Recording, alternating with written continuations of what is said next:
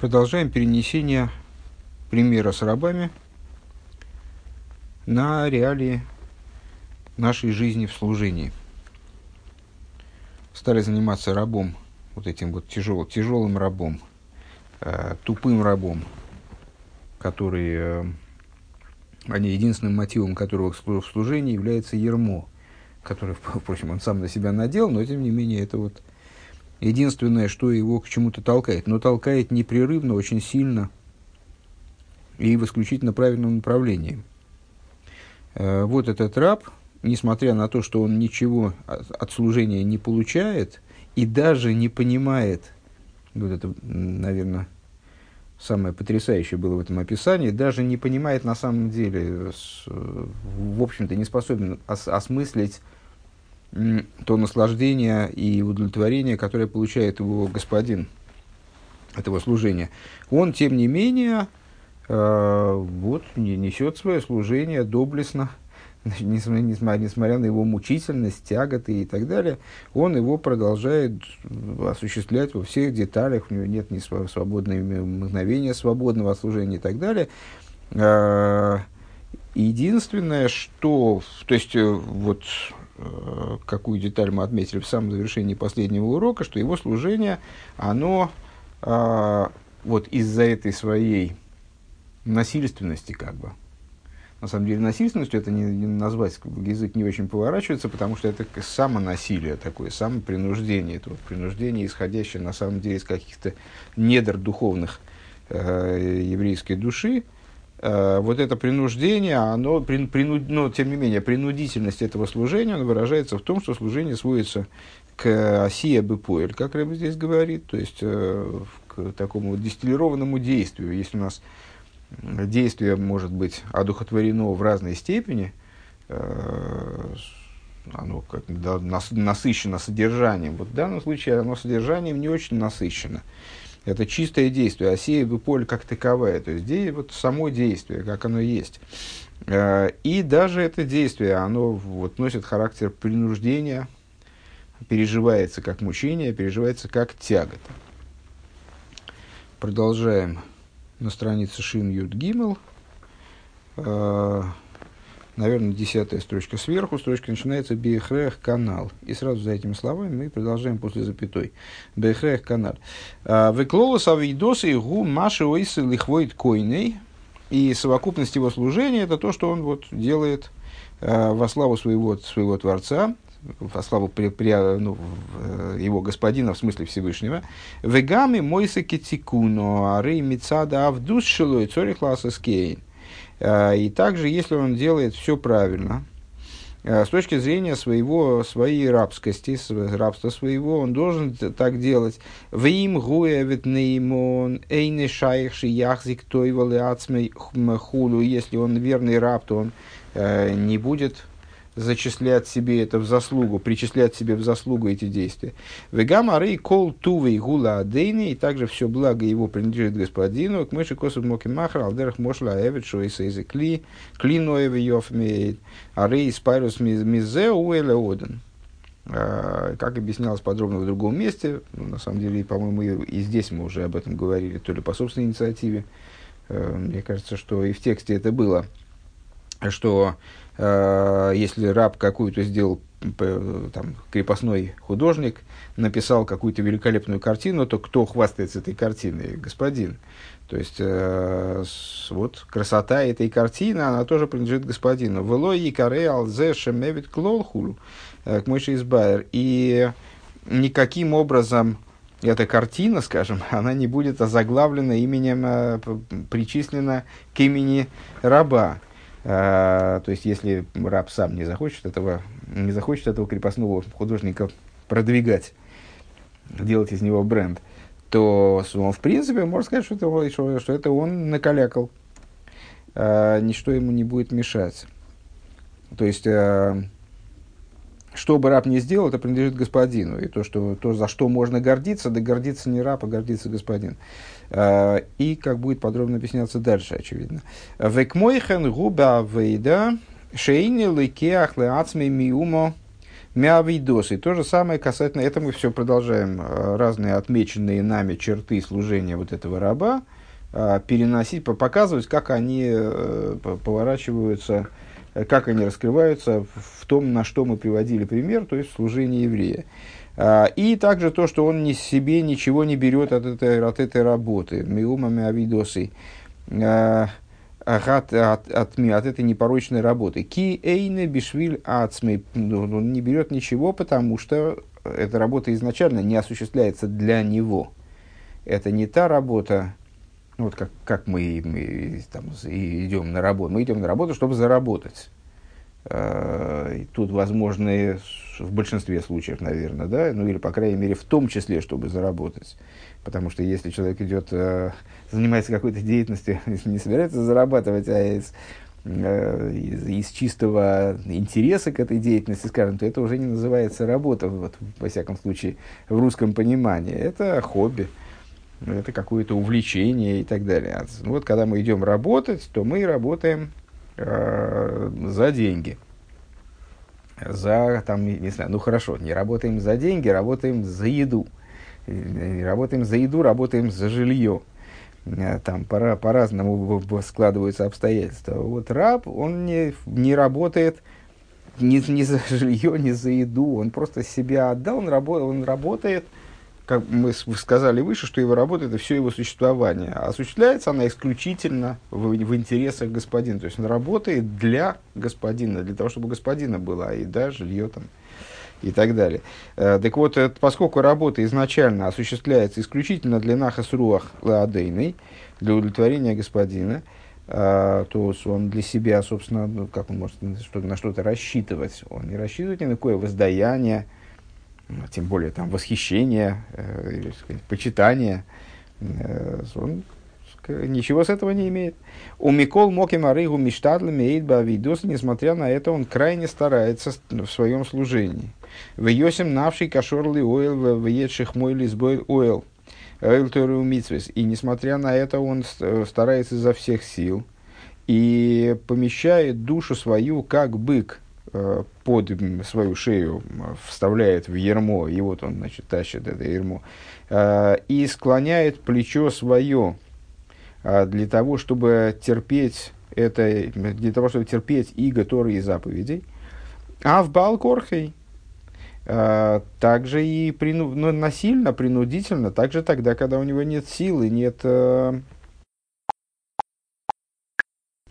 Ки носа нолов ол малхушамаем. Почему? Потому что он на себя взвалил это ермо. Кеол барзела выдайлый кис, э, как метаиги, железная ига для божественного служения. Вынайсает слой кацивиус мамаш и становится Э, вот, вот эта деятельность, она становится для него в буквальном смысле при, природной. Помните, пример был выше, как, шор, э, как бык привыкает к своему ерму, и оно становится, точить его становится для быка естественным, или как осел при, привыкает к своей поклаже, ему без поклажи как-то уже неуютно. А, так вот, это становится, вот это служение, Э, при всей своей мучительности, при, всем своей, при всей своей мучительности, да, э, оно становится как природа его. Мейхамашеникне венирце бехол И поскольку этот э, еврей, он приобрел уже все, приобрел, он, э, вернее, был приобретен, никне, он был приобретен этим служением, и он нирца, в смысле пробито ухо было его, помните, уже упоминали ситуации, когда раб не хочет уходить из рабства. Таки, такой случай Торы предусматривается, и не, неспроста предусматривается, потому что действительно, насколько я понимаю, такие случаи бывали сплошь и рядом. Э, раб, который не хочет уходить из рабства, и вот он готов, готов на все, чтобы в этом рабстве остаться. Более того, в Геморе разбирается даже э, ситуация, когда господин э, бьет раба, чтобы наконец избавиться от него, чтобы выгнать его из рабства. Э, так вот при, если раб э, в рамках до, до 50-го года он продал себя в рабство, э, там, на каком-то этапе 50-летнего цикла, 49-летнего, вернее, цикла, э, и на седьмой год должен выходить на свободу. Но он решил на свободу не выходить, ему слишком хорошо здесь в этом рабстве, он привык и совершенно ему нечего там на свободе делать, то он вправе настоять на том, чтобы хозяин его оставил э, дальше, на, на последующее время, до 50-го года. Ну, там сколько, сколько времени до 50-го года осталось, это по-разному может быть, тем не менее. Так вот, э, если раб так решил, и э, такое решение, оно было одобрено э, Бейздином, то его, значит, вот в присутствии Бейздина пробивают ему ухо шилом э, специальным образом, и это означает его ну, это, это, это его подписывает как бы вот на этот дополнительный срок рабства. Так вот, э, с этот человек, он никне венирце, то есть он приобретен, э, он, вернее, ну, как бы отдан полностью в это рабство, и вот пробит шилом. Бехол эцем магусой лейкойный, он всей сутью своего существования Э, он, он ввержен вот в рабство своему, своему Творцу. В Эйне, кстати говоря, интересный момент, что Всевышний, э, что Всевышний здесь называется Койной. Э, Рэбе называет его э, Койной, приобре, при, а слово Койный, ну, которое обычно мы переводим как Творец, оно на самом деле от слова киньяна, от слова приобретение, то есть приобретший, приобретающий небо и землю э, своим творением. Вейн лой мециусу магусбифне асмиклоль. У него нет никакой отдельности существования вовсе. Велехах. Эвид казейн лой рак ласоис маши мутель олов бы эйльвад. И по этой причине э, такого рода раб, э, он делает только то, что ему, значит, что возложено на него этим ермом. Вейнлой, симхо, вейн и клол, у него нет никакой радости и наслаждения вовсе в его служении. А драбы гутомит бешифлас мнивзабей нов бли магус ейш ведовар клол. Э, напротив того, он находится э, в приниженности, в опозоренности в собственных глазах, вот ничтожный, он ощущает собственную ничтожность, э, Значит, дальше на русский слабо переводится, поэтому ну, все время лучше следить, но в, в таких местах тем более лучше следить. Бли, маус, ейш, довар, кло. То есть он не обладает сущностью ейш, он не обладает как, вот, э, сущностью отдельного собственного существования и не представляет собой вещи вообще, как чего-то сущего вообще, с точки зрения самовосприятия в том числе. Авши яшлима видосы бетув – Бехолашер мутель олов кироцен оден. Да, при, при этом он не приобретает своего существования даже тогда, когда он это, ну, когда он существование как будто бы оправдал, а, когда он сделал свою работу как следует, все, что на него было возложено, в полном соответствии с волей господина. А, по неволе вспоминается а, Айом Йом, где приводится вот пример с этим рабом, который с, с, с маленьким человеком, Э, с маленьким, э, с, ну, без, безграмотным, э, глупым, с таким вот простым, грубым человеком, который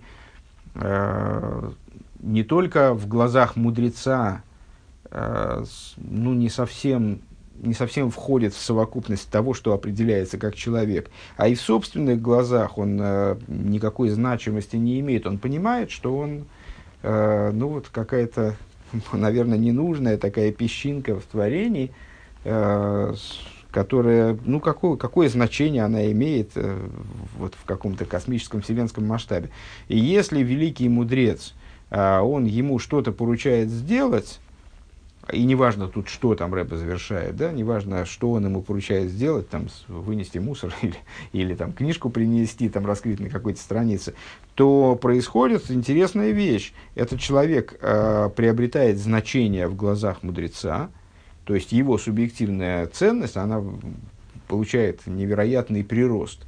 Он обладает ценностью в рамках, скажем, изучения Тора. Вот его мудрец попросил э, раскрыть книжку на какой-то странице – ну, вот такое простое дело, казалось бы, но это дело, оно поднимает ценность этого человека в глазах мудреца, то есть он, мудрец, в нем заинтересован. И, с другой стороны, в собственных глазах он тоже приобретает определенную ценность, потому что он оказался нужен, он оказался вот в этом деле как-то задействован, о чем он, может, и не мечтал. Так вот, здесь речь идет о том человеке, который все, все делает, и при этом он э, настолько в собственных глазах ничего не значит совсем, что э, вот объем работы, который он выполнил, качество работы, которую он выполнил, э, само по себе то, что он, преодолевая мучения, это выполнил, это ничего ему не дает.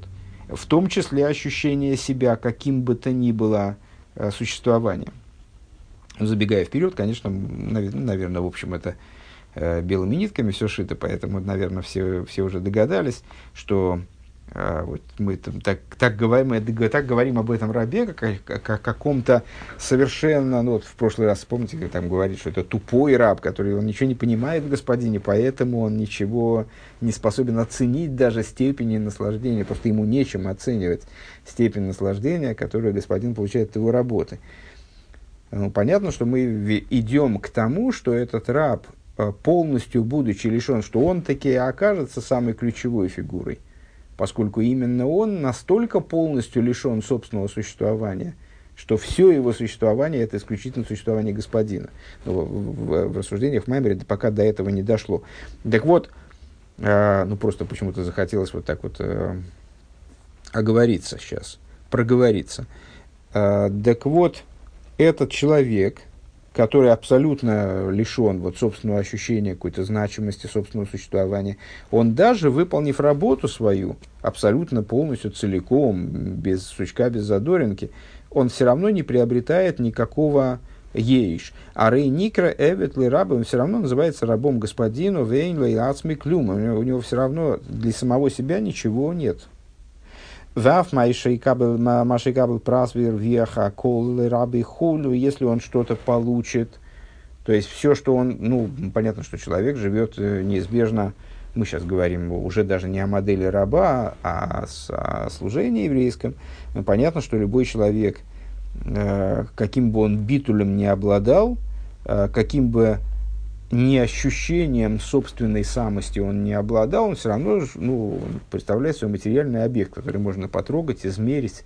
Он не ничто, он что-то с точки зрения материальной. Он же, более того, он живет в социуме, э, выполняет какие-то, ну, вот, за, за, он занимается работой, да, взаимодействует с людьми, э, покупает, продает, э, разговаривает, там, не знаю, с и совершает какие-то действия, чтобы поддерживать собственное существование, он ест, пьет, там, ну вот зарабатывает в конце концов, да, э, он раб, он в взаимоотношениях со Всевышним, он же, ну, надо ему еще что-то делать, чтобы иметь деньги на кусок хлеба, ну вот он, так а, вот во всем этом, в том, что он так или иначе приобретает, а, во всех выгодах, которые у него, которые которые он имеет, там, не знаю, во всех приобретениях, и материальных, и духовных приобретениях. Он же что-то там, что-то учит, что-то для себя открывает, что-то происходит в его жизни. Это же не, ну, на самом деле, действительно не зомби, не, не, э, там, не психиатрический клиент после лоботомии. А что-то с ним происходит. Так вот это вот все что-то, что с ним происходит, это в чистом виде принадлежит господину, отходит господину просто потому что он господин, а это раб. Везеу алтиюка, вот и мешамшин алмнас ликабл прас. А, и это то, о чем Мишна говорит. Не будьте рабами, которые служат своему господину на условии получения награды, то есть за награду. А, Элашейни микабл ацмиклум. А вот он не, он не получает, никакой награды он не получает. Киимакол и раби хула, а все отходит к господину мы, мы с вами уже говорили, да, что это, при этом это не означает, что он плохо живет. Э, раб, который служит господину не на условии получения шилой амнас кабел прас, э, не на условии получения э, там, награды, скажем, это не означает, что он не получает награду. Это его ощущение. Э, господин может содержать его, вот такой раб, он может содержаться господином в любых условиях, вплоть до райских совершенно, да, при этом условия его содержания и его самоощущения, они никак, в общем, между собой не, могут не коррелировать. То есть это, ну, понятно же, наверное, наверное, это представилось так, что это вот такой раб, который, э, как, э, значит, как животное, там, цепью привязан там где-то к, к ножке стола, там, прикованный, э, там в грязи где-то изредка ему кидают со стола какую-то кость, он там ее с чавканием сжирает. Да нет, он, не, не об этом, естественно, речь идет. Речь идет про, просто о человеке, который действительно абсолютно не ощущает себя. И абсолютно не ощущает своего права на что-то. Вот, он целиком э, развернут по отношению к господину, раскрыт по отношению к господину и как вот, подчиненно включен, биту, то, что мы называем на нашем этом э, жаргоне еврейском, битулирован, битулирован по отношению к господину. В такой совершенной степени, что э, что бы он ни получал, он не ощущает этой ценности как своей.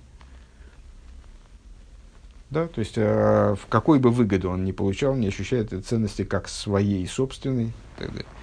Валпхина севит казе омар довид э, самых на нефеш авдехо хулу ки эвид казе цориши и самхе. Значит, про, и про такого раба э, король Давид сказал в Гилем, возрадуй душу раба твоего возрадуй душу раба твоего, ну, Рэбе обращает внимание, что здесь вот про раба речь, и почему-то надо, и почему-то вот э, с, э, король Довид, он обращается, ощущая себя, кстати говоря, рабом, отсюда мы можем, скажем, сделать вывод, что король Давид был, находился на таком уровне служения, то есть вот он, его служение было подобным такому рабу. Так вот, рабу почему-то надо радовать его душу. Он обращается к своему господину, ко Всевышнему, кто возрадуй душу раба твоего. Кевит казе цориши самхена одн, потому что такой раб, он, он очень нуждается в том, чтобы раб его радовал. Киэйн лой симха вейник бави досови гиосы клол, потому хлолу хлол, потому что в своем служении вот он сам не получает абсолютно никакой радости. Он вне этой радости, он можем сказать, в каком-то смысле выше этой радости, да, то есть, нет, выше не получится сказать, ну вот как-то мимо, он мимо этой радости.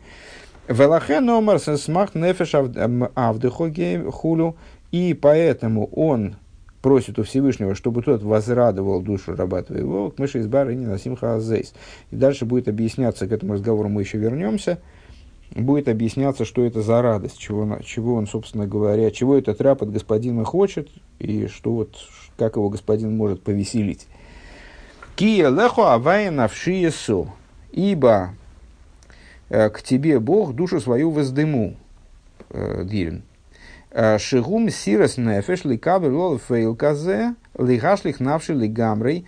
О чем речь в этом стихе? Воздыму к тебе душу. Вот воздыму к тебе душу, чтобы принять на себя твое ярмо вот в, в таком масштабе.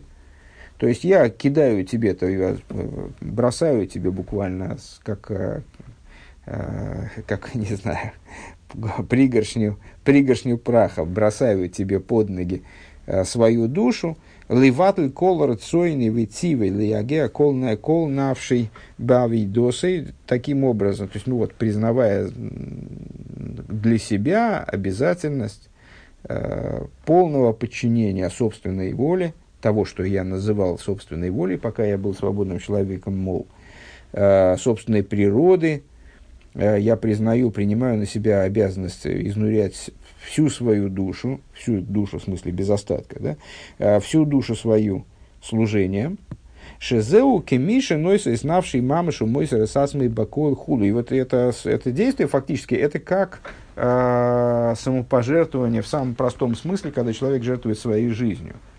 Э, только вот оставаясь живых. То есть этот раб, ну, сферический раб в вакууме, но вот тем не менее сейчас мы на этом уровне говорим, да, вот моделями, схемами. А, вот такой раб, когда он предает, когда он принимает на себя ермо, это на самом деле, это как смерть. То есть он исчезает при этом. Он лишается существования. Он избавляется от себя. То есть э, это точно так же, как человек берет свою душу в буквальном смысле и ее отдает.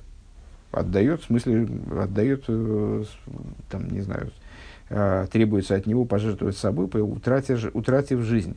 А Лиес Нирца Левит Лейлом, вот он себя пробивает этим шилом, то есть отдает себя на пробитие шилом, э, входя, входя в вечное рабство.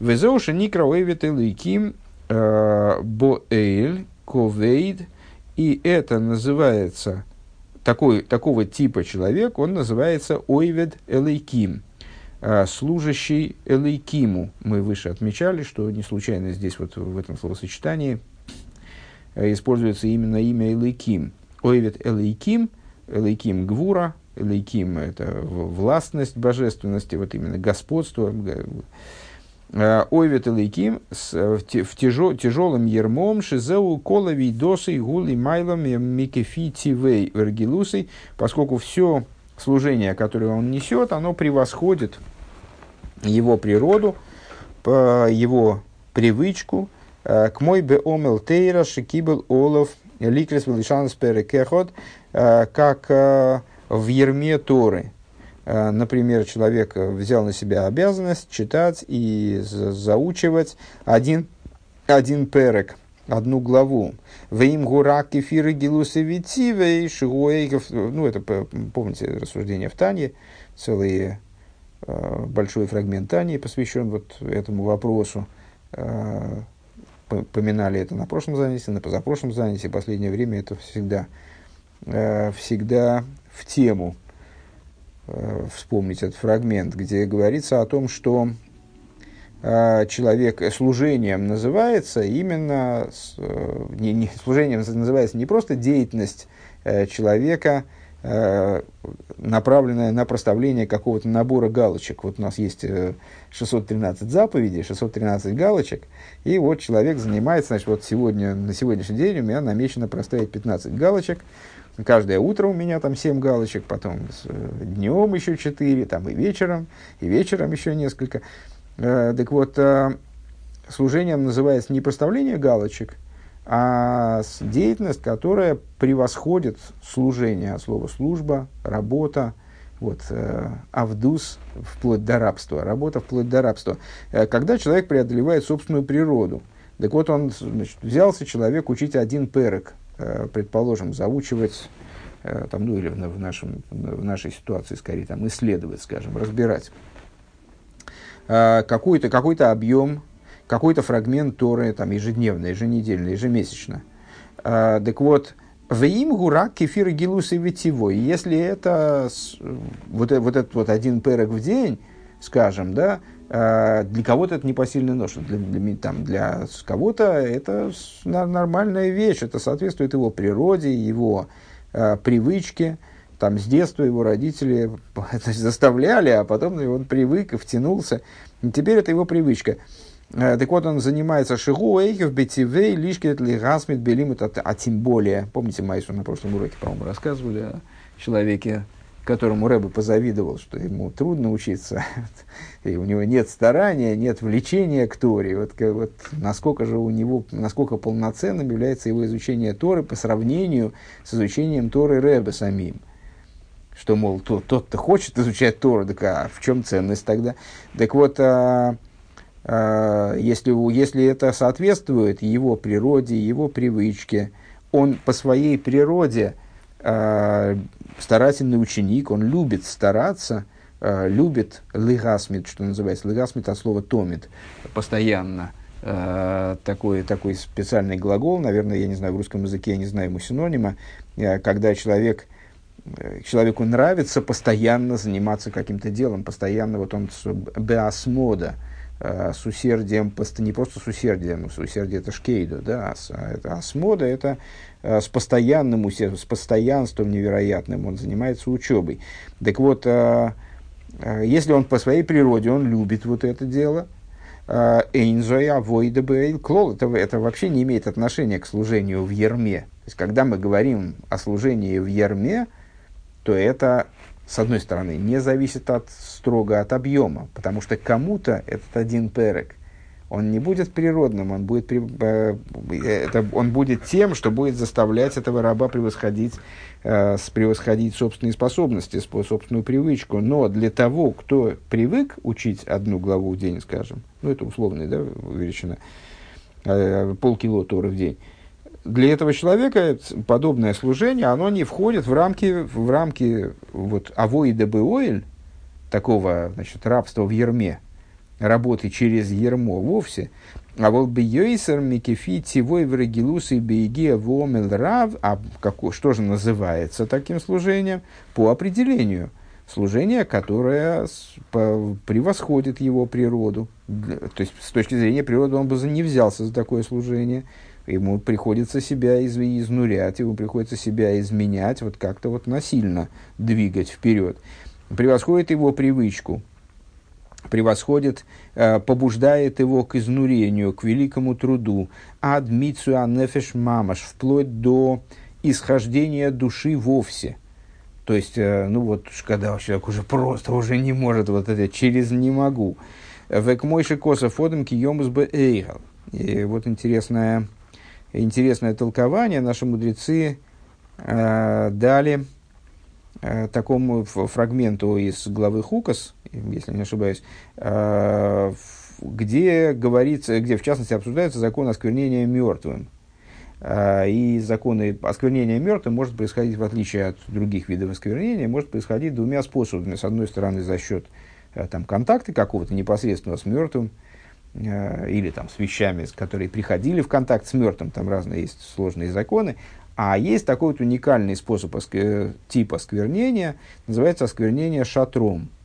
Э, если э, человек или предмет оказались под одним э, укрытием горизонтального типа, как крышей, кроной дерева, или там, не знаю, ну, любой, вот, любой такой перегородкой горизонтальной, оказались с, фрагментом мертвого, есть, обсуждается минимальный фрагмент тела мертвого человека, скажем, который, речь идет о человеке, и, кстати говоря, в данном случае речь идет Э, я, я, честно говоря, не знаю по большинству или не по большинству, но с точки зрения Алохи только о еврее, э, только еврейское тело оскверняет таким вот образом, с минимальным куском тела э, еврея, то он оскверняется, тоже оскверняется мертвым.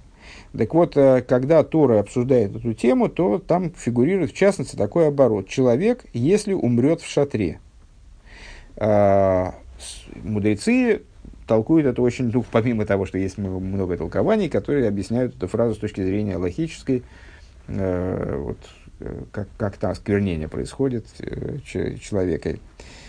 Как происходит осквернение мертвым? Так есть э, толкование такого плана. Бы ойгал и шельтейра, что речь идет об шатре, а шатер, э, ну, и тейра, наверное, слышали все такое сочетание, э, шатры Торы – а, или, скажем, Йоишвей Ойер, мы зачастую такое вот понятие используем, сидящие в шатрах, сидящие в шатрах, то есть мудрецы, которые э, занимаются Торой профессионально, вот они вот пребывают в шатрах, в шатрах Торы.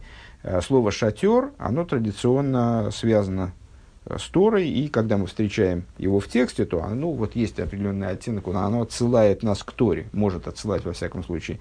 Так вот здесь в данном случае человек, если умрет в шатре, мудрецы толкуют, человек, если умрет в шатре Торы, это толкование, это, естественно, к осквернению мертвым имеет отношение постольку поскольку, э, если шемейми сацмеолегу, то есть кто действительно приобретает Тору, тот, кто умерщвляет себя за нее. Что значит умерщвляет? Э, ну, знаете, как у Хармса там пожертвовал чреслами за царя и отечество. То есть, э, естественно, не занимается мазохизмом, э, там, там, скажем, изучая Тору, царапает себе ржавым гвоздем. Не об этом, естественно, речь идет. А речь идет о том, что человек, преодолевая свою природу вот когда его служение э, является именно служением вот таким через ермо, когда он преодолевает свою природу, а преодолевая, а и преодолевание им своей природы, оно должно э, доходить вот в буквальном смысле до такого вот мейми сацмей аллеху. То есть, что он как, как будто умерщвляет себя за Тору. То есть, он э, изводит себя буквально. Ну, вот есть, такие, есть такая вот такой, такой подход у человека. То есть пока, интересно, кстати говоря, интересно отметить, тут так, ясно, что тут есть что обсудить, и я даже понимаю, а, какие, какого рода вопросы могут подниматься по этому поводу. Там, а как, ну что же, Тору нельзя для удовольствия учить, нельзя, что удовольствие, нельзя получать удовольствие, запрещается радоваться Торе, а как же, надо, служение должно быть радостным, э, ну, что-нибудь вроде этого. Одно другого, другого не исключает, уверяю вас, э, при случае мы это обсудим более подробно.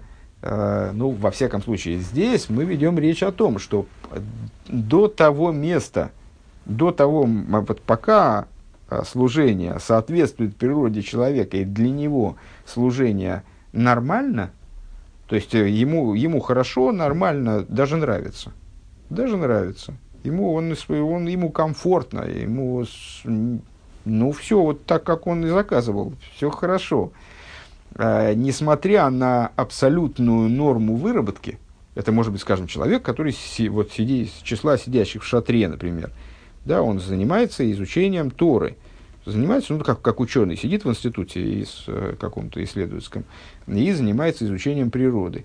И вот ставит эксперименты, занимается теорией, а, пытается там решить какую-то задачу. И вот эту там задачу он решает, и решил одну задачу, вторую, передовик э, научно-исследовательского труда, э, молодец. Да? И вот человек, который занимается Торой, он тоже, ну, по существу, если он занимается Торой, то чем он занимается? Он сидит и изучает Тору. И он как вот это, как, как если в научно-исследовательском институте, он, ему, он решает задачи, э, исследует, может быть, он занимается э, там э, изучением, изучением Тора в практическом смысле, не знаю, составляет книги, какие-то вспомогательные пособия, или занимается судебной практикой, вот, и для этого ему необходимо исследовать то и все, и вот он э, он, он этим занимается с большим старанием, там, не знаю, не 8 часов в день остается на, не 8 часов в день, а остается на сверхурочный. А, и вот норму он вырабатывает каждый день по, по 5 тонн торы. 5 тонн торы он вырабатывает. Но покуда эта выработка дается им, потому что он, потому что ему так нравится, потому что ему нравится, ему не надо ничего преодолевать его родители с детства э, приучили не 8 часов в день учить Тору, а вот оставаться на сверхурочной. То есть вот для него, для него нормально 10 часов в день получить Тору. Ну, я таких лично не знаю, но знаю, что они есть, такие люди. Для него нормально вот столько учить Тору. Для него нормально сидеть и вот заниматься интеллектуальным трудом, очень глубоко исследуя какие-то вопросы в течение очень долгого срока. Так вот, несмотря на норму его выработки, что он 10 тонн торы, 10, там, 10 тонн торы, 550 хидушим э, вырабатывает и там ежедневно. Э, у него там с, изучение Торы его проходит под напряжением на 380 вольт, и с, там, ну, в общем, просто только держись. Э, несмотря на это, данное служение, оно не может быть оценено как служение вот этого вот раба, который служит господину э, не на условии получения награды, э, а потому что он взвалил на себя ермо и так далее. Может быть, оно может быть оценено как какое-то другое служение, вот дальше мы будем рассуждать и посмотрим.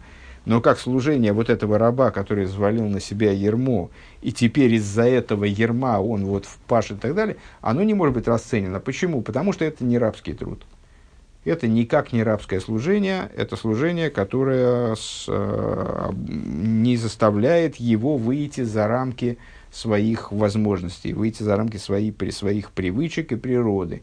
А служение будет, вот, поднимется на уровень э, служения типа Ойвет Элейким, помните, Янкев Авди, а, поднимется, ну здесь в данном случае мы говорим Ойвет Элейким, поднимется тогда, когда он будет преодолевать свою, свою, свою природу, свою привычку, даже если он вырабатывает в день там, какие-нибудь полтора килограмма Торы. И там напряжение у него, в смысле, вот, там, то есть по объем Торы, который он изучает в день, несравним с тем, с который, который изучает вот тот вот первый, которого мы описали. А он, ну, вот, но, но ему для того, чтобы выучить вот эту, вот, вот эту одну, одну жалкую главу Мишны, ему приходится на такие идти, э, на такое преодоление себя, что это вот такого, такого рода служения, оно поднимается до уровня э, описанного нами.